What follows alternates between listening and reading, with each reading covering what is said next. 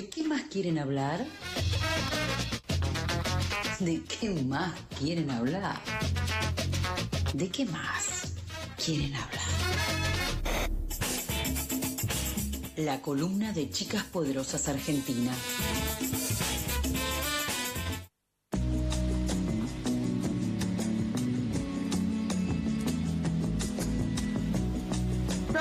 12.04 del mediodía y mientras nos seguimos acomodando en este híbrido entre estudios y Google Meet, eh, le damos la bienvenida a nuestra querida compañera eh, María José Guano, Majo, más conocida por nosotros, uno, una de las majos, porque hay muchas majos en las chicas poderosas. Hola Majo, ¿cómo andas? Hola, ¿cómo andan? Bien, todo bien. tiempo.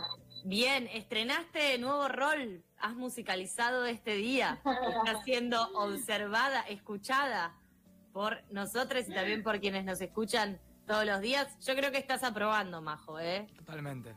Vamos, vamos, qué bien. Me cansé de gritar en Twitter sobre música, así que vine a gritar a pasadas por alto. Bien, perfecto. Eso es lo que hacemos en este programa, gritar, entre otras cosas. Majo, ¿qué nos traes para eh, la columna del día de hoy? ¿Es la última columna? No, nos queda una más la semana que viene. Nos queda una más que voy a adelantar de qué es para que haya expectativa o capaz ya no la quieren escuchar más. Que va a ser sobre trap. Así que prepárense. Uh, yo ahí ya no entiendo nada, no te entiendo nada Vamos. porque acá está el espíritu. Vamos a traer el espíritu de gente menos 25. Bárbaro. Eh, así que bueno, siempre que dicen tanto que el- buena parte del equipo de pasadas es joven, vamos a ponerlo a prueba. Esto es tremendo, esto es tremendo porque es una guerra generacional. O sea, los que casi 30 eh, y los 30 seguramente tendrán muchas cosas para decir. Yo en mi caso eh, escucharé y nada, seré una ex joven escuchando lo que plantees. Pero hoy no es sobre trap, eh, Hoy no es sobre tarde. sino sobre otra cosa. A ver. Eh, hoy vamos a hablar sobre el rol de las editoras de género, eh, porque bueno, hace poquito tiempo eh, se fundó, el 20 eh, justo el 25 de, noviembre, eh, la primer red de editoras de género del país, que aunque sea una red, eh, son muy poquitas porque son nueve, o sea, eh, en, en toda la cantidad y variedad de medios que hay en el país, solamente hay nueve pero eh, traemos también el testimonio de una compañera de, de- de Chicas Poderosas que es editora de género en Jujuy. Así que estuvimos conversando un poco con ella de qué se trata ser editora de género eh, y bueno, también los desafíos que, que- que abordan esa, esa tarea. Y mm, también un poco para seguir profundizando en esta discusión de los medios, porque bueno, un poco es lo que hacemos de Chicas Poderosas y queremos ampliar esas discusiones al resto de, del mundo. eh, así que, si quieren, vamos a escuchar el audio de presentación de Carmen y después a partir de ahí vamos a ir a partir de las preguntas que le estoy haciendo, si quieren, conversando. Dale, lo que quiero decir antes de esto es que el- la importancia de crear nu- nuevos roles, ¿no? En este, en este ímpetu de querer cambiarlo todo, de ver que hay cosas por cambiar, de ver que los medios también son espacios en donde se reproducen distintas eh, violencias eh, y desde ahí eh, ver cómo también crear estos nuevos espacios o estos nuevos roles que como vos decís son muy poquitos, eh, pero que eh, e- es necesario que se creen, ¿no? Es necesario que estén. Contanos si querés, entre que eh, buscamos eh, los audios, porque creo que han habido algunos problemas técnicos, ¿quién, ¿quién es la compañera de Jujuy que mencionabas? Eh, Carmen es, eh, es periodista, o sea, no, es comunicadora social, quiero decir, eh, y trabaja en el diario El. Tribunal, si no me equivoco. El Tribuno. Tribuno, ahí está. Y ella desde 2019... Desde, Perdón. desde 2019 eh, Dale, ejerce dale. como ejerce como, como editora de género eh, y es la única en su provincia. También ahí en, en uno de los audios hay una eh, un testimonio de cómo es eh, desarrollar esa tarea en soledad, digamos, eh, y que mm, explica también el rol de poder ampliarlo cada vez más. Y también nos cuenta un poco en estos audios de cómo llega ella a ser editora en género, o sea, más allá de la militancia y todo eso, hay que tener una decisión de, del medio de, poder incorporar esa mirada y eh, que cuenta que también eh, su rol se genera a partir de unas investigaciones que estuvieron haciendo las, eh, la Unión Europea, si no me equivoco, en tres provincias del país, que son Buenos Aires, Jujuy y la otra no me lo acuerdo, mm, que, que, son las provincias justamente del país que en las que más se, dan eh, casos de, violencia hacia las mujeres. A partir de ese estudio, ella en su, en su, lugar de trabajo empieza a, eh, a, bueno, a cubrir esta, esta tarea que básicamente la tarea de editora de género, porque creo que no lo dijimos y es importante aclarar cuál es la tarea efectivamente, es poder revisar eh, en las notas, eh, en los informes, en todo lo que salga desde el medio, eh, qué, errores hay con respecto al abordaje de género de esa, esa noticia, o también lograr generar espacios que ayuden a una transversalización de los de, los temas sobre feminismo, sobre género, sobre la eh, comunidad LGBTIQ eh, que no sean eh, desde la victimización o abordadas desde un lugar eh, de migrantes, si se quiere.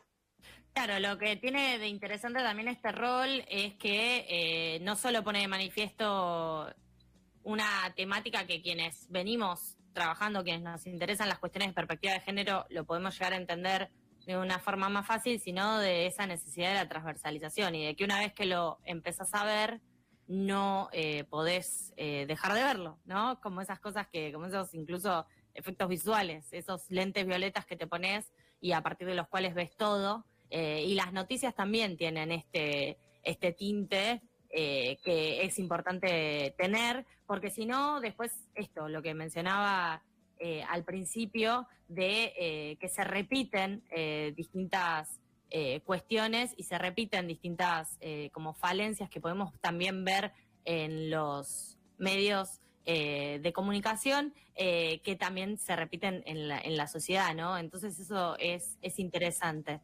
Eh, vamos a escuchar ahora sí, me parece que estamos en condiciones de escuchar el primer audio, aunque sea por ahora, de Carmen, esta editora de género del diario El Tribuno en Jujuy.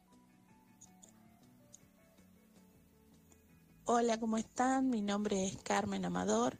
Eh, soy editora de género del diario El Tribuno de Jujuy, de la provincia de Jujuy, y formo parte del hermoso colectivo de chicas poderosas. Y bueno, es un placer para mí poder estar en este, en este espacio para contarles mi experiencia y contarles un poquito de qué se trata la primera red de editoras de género de Argentina. Bien, ahí la escuchábamos a a Carmen entonces, y un poco esto de, esta red, Majo, eh, que, se armó, que comentabas recién, eh, que son nueve las editoras eh, que están. ¿Cómo, ¿Cómo es que se compone? ¿Cuál, cuál es el objetivo de esta, de esta red de, editoras?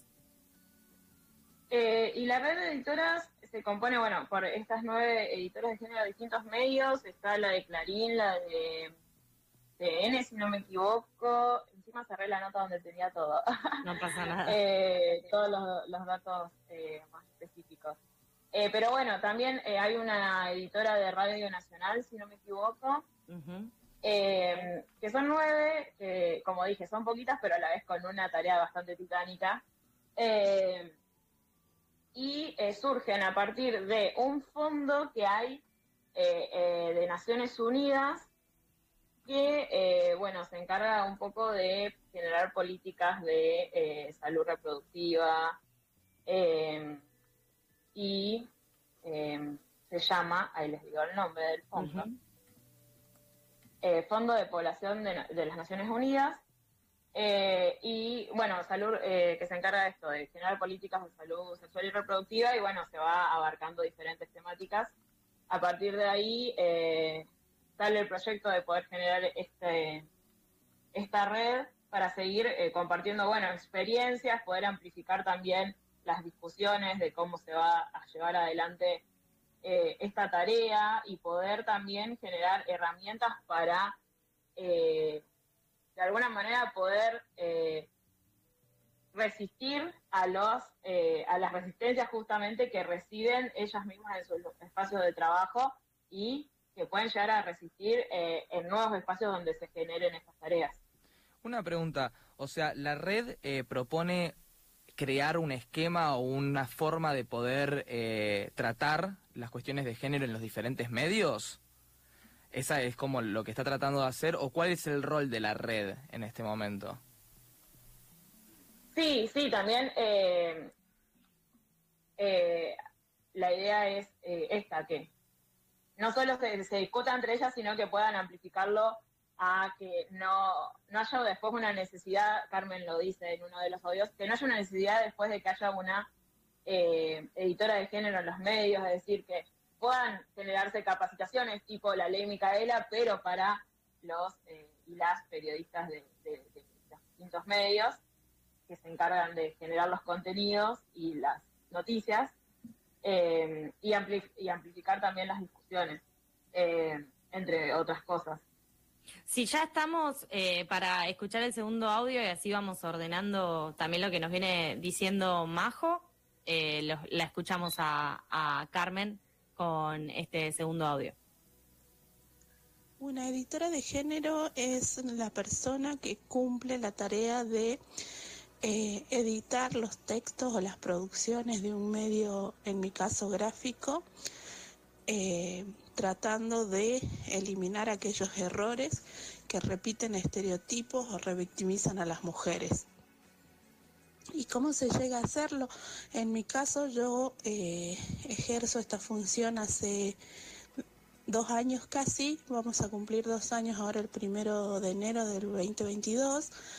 La creación del cargo se dio eh, a raíz de la propuesta de la iniciativa Spotlight de ONU y em, impulsada con fondos o financiada por la Unión Europea que vinieron a la provincia de Jujuy e invitaron a los medios de comunicación de Jujuy a adherir al compromiso para la erradicación de todo tipo de violencia hacia las mujeres. Cabe recordar que la iniciativa Spotlight está trabajando en la provincia de Buenos Aires, Jujuy y Salta, porque son las provincias con mayores índices de violencia de género. En ese marco es que se invitó a los medios, como les contaba, de la provincia a adherir a ese compromiso y una de las sugerencias del compromiso era crear el cargo de la editora de género. En la provincia de Jujuy, el Tribuno de Jujuy fue el único medio que decidió avanzar y creó el cargo de editora de género, bueno, el cual eh, yo desempeño desde el primero de enero del 2020. Bien, ahora ya estamos, eh, nadie va a sufrir ningún tipo de infarto y nos hemos acomodado con las cuestiones técnicas. Eso en primer lugar, compañeros, compañeras, para que estemos tranquilos. Ahora bien, me parece interesante lo que plantea Carmen, que eh, queda en un espacio de voluntades de los medios. O sea, no es algo que decimos, bueno, todos los medios tienen, por ejemplo, un editor, todos los medios tienen redactores y en este caso todos los medios deberían tener editores de género, pero queda un poco a la voluntad y en este caso es motorizado a partir de este proyecto. Eso por un lado. Y después por el otro me parece interesante el tema de la revictimización, porque muchas veces, y es un debate que nosotros incluso también hemos tenido en términos de producción, hablamos del término de la, de la revictimización, eh, de hasta qué punto podemos exponer o no en tanto y en cuanto querer contar la noticia de la mejor manera posible a quienes son las víctimas, ¿no? Y en el caso de violencias de género o lo que se mencionaba antes en los medios, eh, crímenes pasionales, ¿no? Eh, y otro tipo de figuras, en ese caso eh, es, es, interesante darse hacia adentro la discusión de la revictimización, con, por ejemplo, este tema de, de, las, de las noticias. Después se puede retomar también otros trabajos que caen y recaen sobre voluntades, como lo que fue la Red PAR, la red de periodistas eh, de, género, creo que era el, símbolo, no me acuerdo qué, significaba la sigla, pero que también laburaban mucho con, por ejemplo, no, no escribir o no hablar con artículos, tratar de eh, no plantear y no eh, señalar a una persona por su género y sí por su rol. Por ejemplo, los defensores de tal persona, en vez de decir la abogada o el abogado, que eso muchas veces también marca cuestiones al momento de leerlo y son algunas reflexiones que también están buenas para traer y para repensar también el rol que tenemos desde los medios. Sí, ahí yo cuando cuando preparaba esta columna. Perdón por el casi preinfarto que tuve. Yo te vi, te vi tocándote los ojitos y digo, ay no, dale, Majo, vos podés. Y te veía como tocándote la cara y digo, ay no, Majo, vos podés, vos podés, vos podés, Majo. eh, bien. no, mientras preparaba esta nota yo pensaba en un par de cosas. Muchas veces nosotros eh, vemos que sale una noticia de cualquier diario online y vemos que de repente eh, se empieza a viralizar una corrección de, con perspectiva de género de esa misma noticia donde se revictimiza a personas que sufrieron violencia o, eh, bueno, se usan mal los artículos o se asume la, la identidad de género de una persona y ahí es cuando vemos claramente que con la masificación del feminismo vimos la necesidad de empezar a cuestionarnos, bueno, las tantas cosas que nos cuestionamos en, en, todos los ámbitos de nuestra vida y obviamente los medios y la comunicación no iba a ser, estar exento de eso. Y, ahí vemos en, la necesidad de que exista este, este rol de editora de género porque se sigue reproduciendo, eh, habiendo tenido un montón, un montón, un montón de discusiones y avanzado en leyes que institucionalizan un montón esta necesidad de la transversalización de la, de la perspectiva de género. Y después, con respecto a, al feminismo y esta irrupción masiva que hizo a partir de 2015, 2016, 2017, 2018, que creo que la más masiva fue en 2018, em, de, generar herramientas que empiecen a cubrir los baches, básicamente, de las leyes que, no hay por parte del Estado. Eh, creo que el ejemplo más claro fue la red de, aborteras eh, a nivel nacional, cuando el aborto todavía no era legal y que hoy seguramente siguen desarrollando un eh, rol súper importante para que esa ley hoy, hoy se, cumpla de, de, manera efectiva. y que, bueno, así es como también surge el rol de la, de la editora de género, como eh, una necesidad de tapar ese bache de que de repente se seguían reproduciendo estas lógicas dentro de los mismos espacios y eso se veía de alguna forma eh, respondido por la comunidad hacia los medios.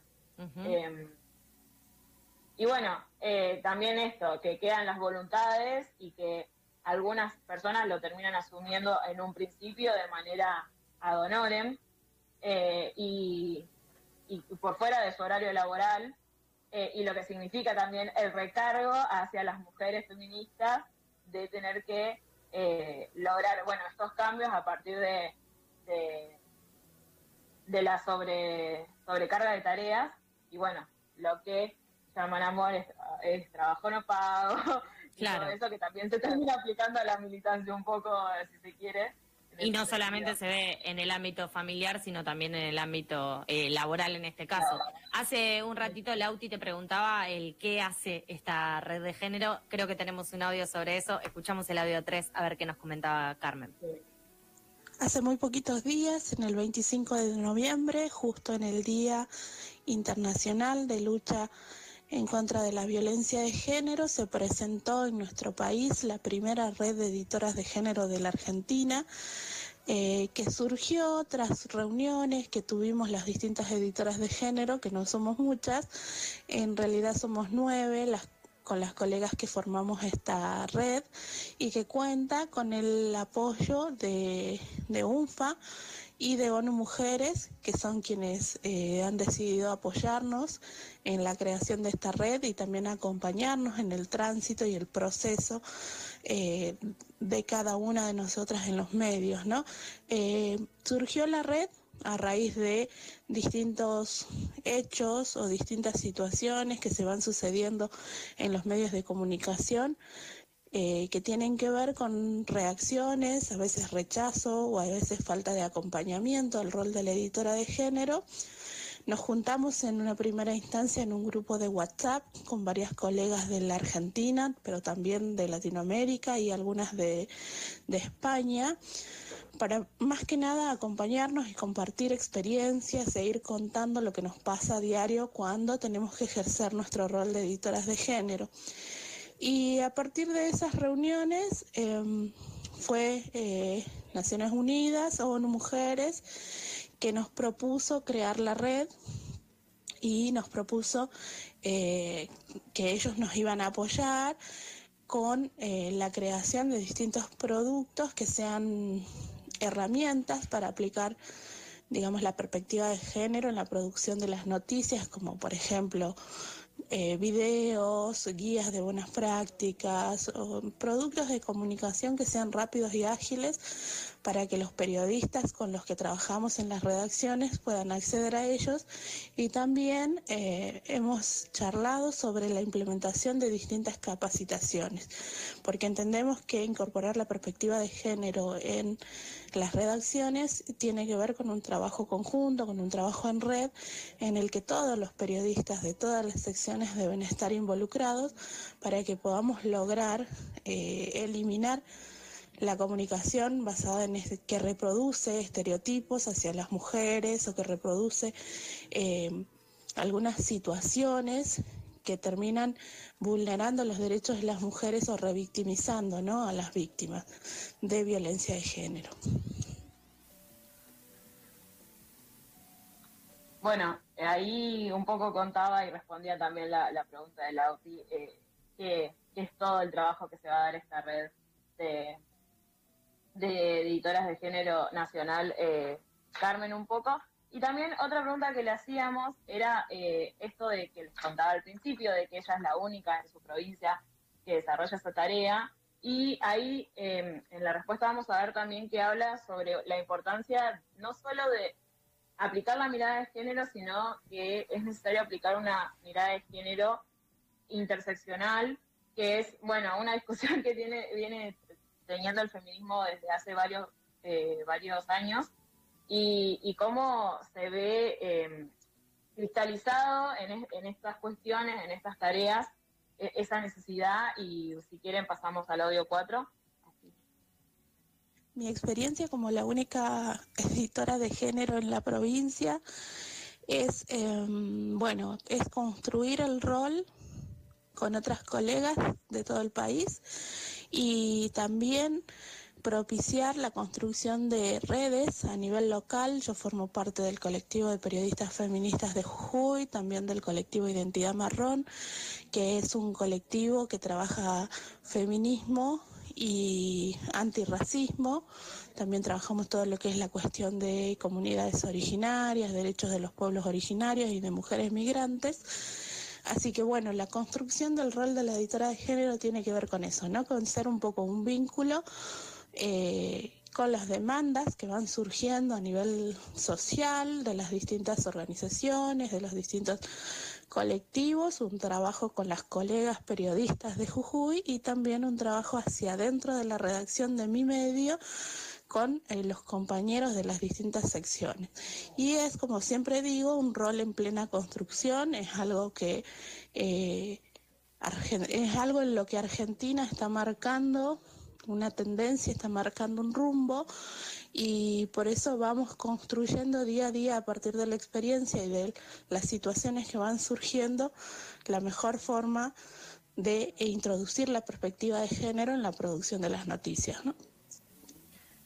Estamos escuchando a Carmen Amador, que en esta columna de qué más quieren hablar de chicas poderosas nos cuenta cómo es ser una de las nueve editoras de género del país. Ella en particular ejerce este rol eh, periodístico en la provincia de Jujuy, que para entender un poco también y ponerlo en números, eh, quizás también sacando la mirada eh, de, la ciudad de Buenos Aires, que es donde, donde estamos, o el AMBA, para incluir también a La Plata, que es donde está Majo en este caso, Jujuy finalizó el 2020 primera en tasa de femicidios en el país con una tasa de femicidios de 2,8 cada 100.000 eh, habitantes, cada 100.000 mujeres. La provincia de Jujuy casi triplica la media nacional, esto números del fin del año pasado, es decir, del 2020, incluido también todo lo que fue eh, la cuestión de los femicidios en eh, la pandemia y entendiendo también la cuestión de los femicidios como la máxima, el máximo exponente de nivel de violencia de género, con lo cual ahí sí se nota también la necesidad de tener un rol como el de Carmen en los distintos medios, eh, en particular de esa provincia, pero que también se extienda a lo largo de, todo el país, ¿no, Majo? Sí, sí, ni hablar. Y además, eh, esto que decías, o sea, como la tarea de Carmen ahí muy, muy, muy importante y ella como la que la está dando fuertemente en colectivo con, con otros, eh, con otros colectivos justamente, y la importancia de eso, que muchas veces eh, hablamos y, marcamos.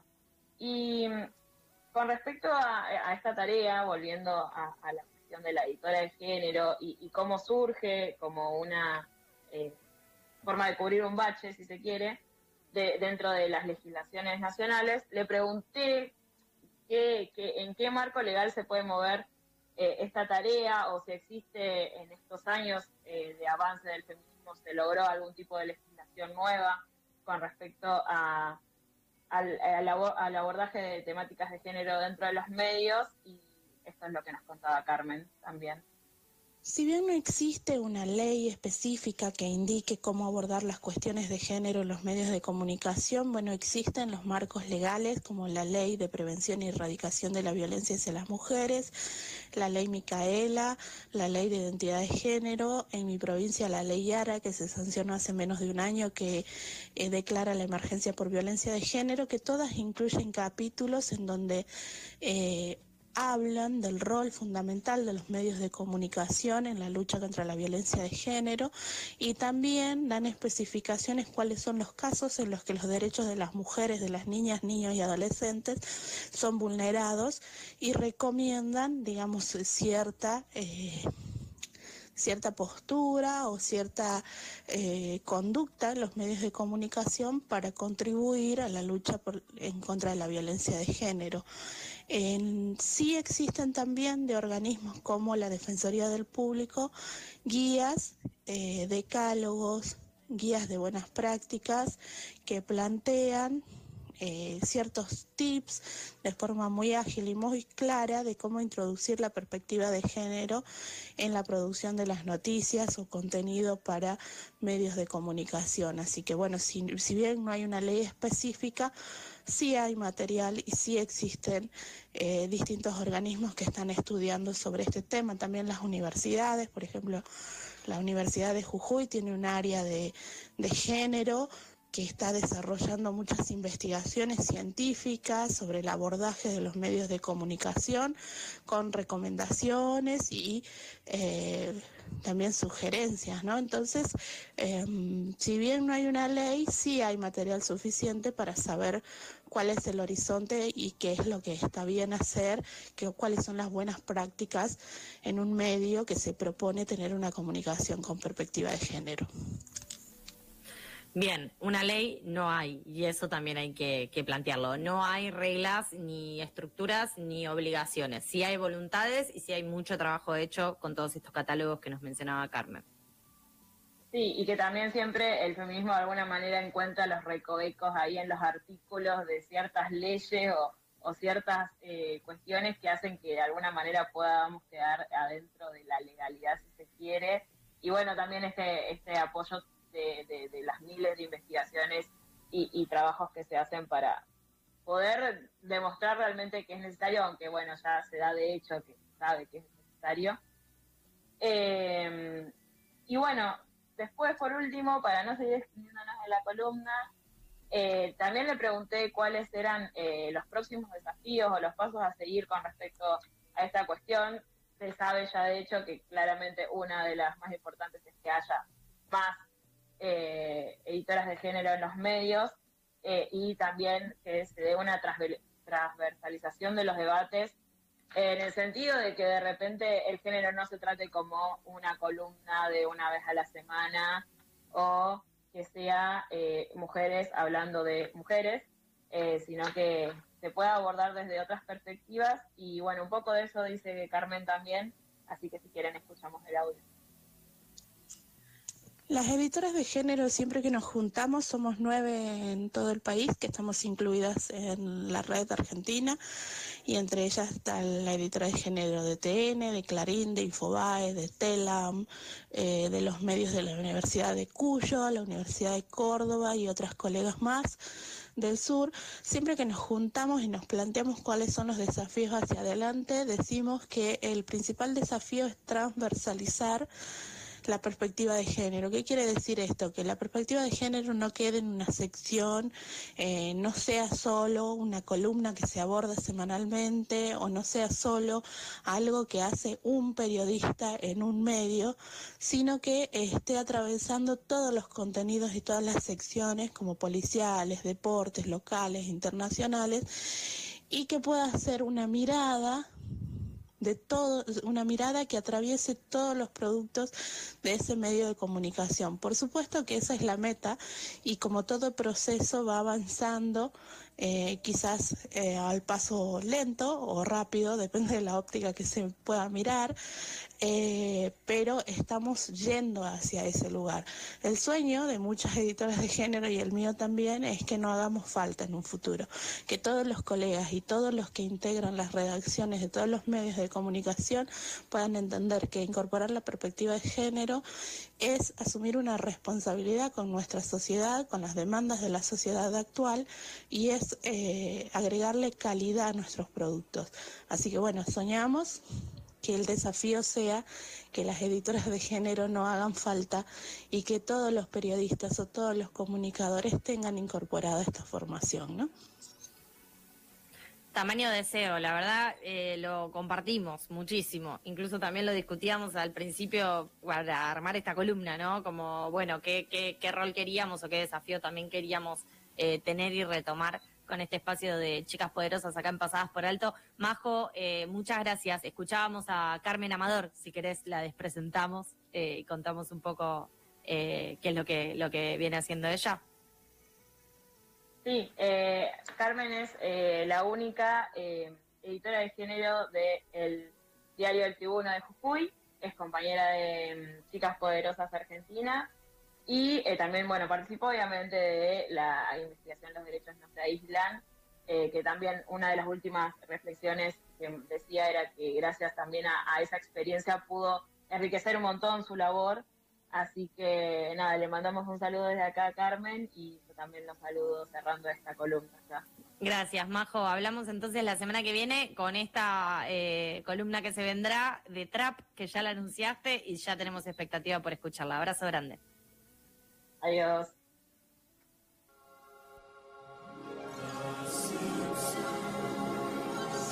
Pasadas por alto. Un programa que tranquilamente podría explicarse con memes de los Simpsons.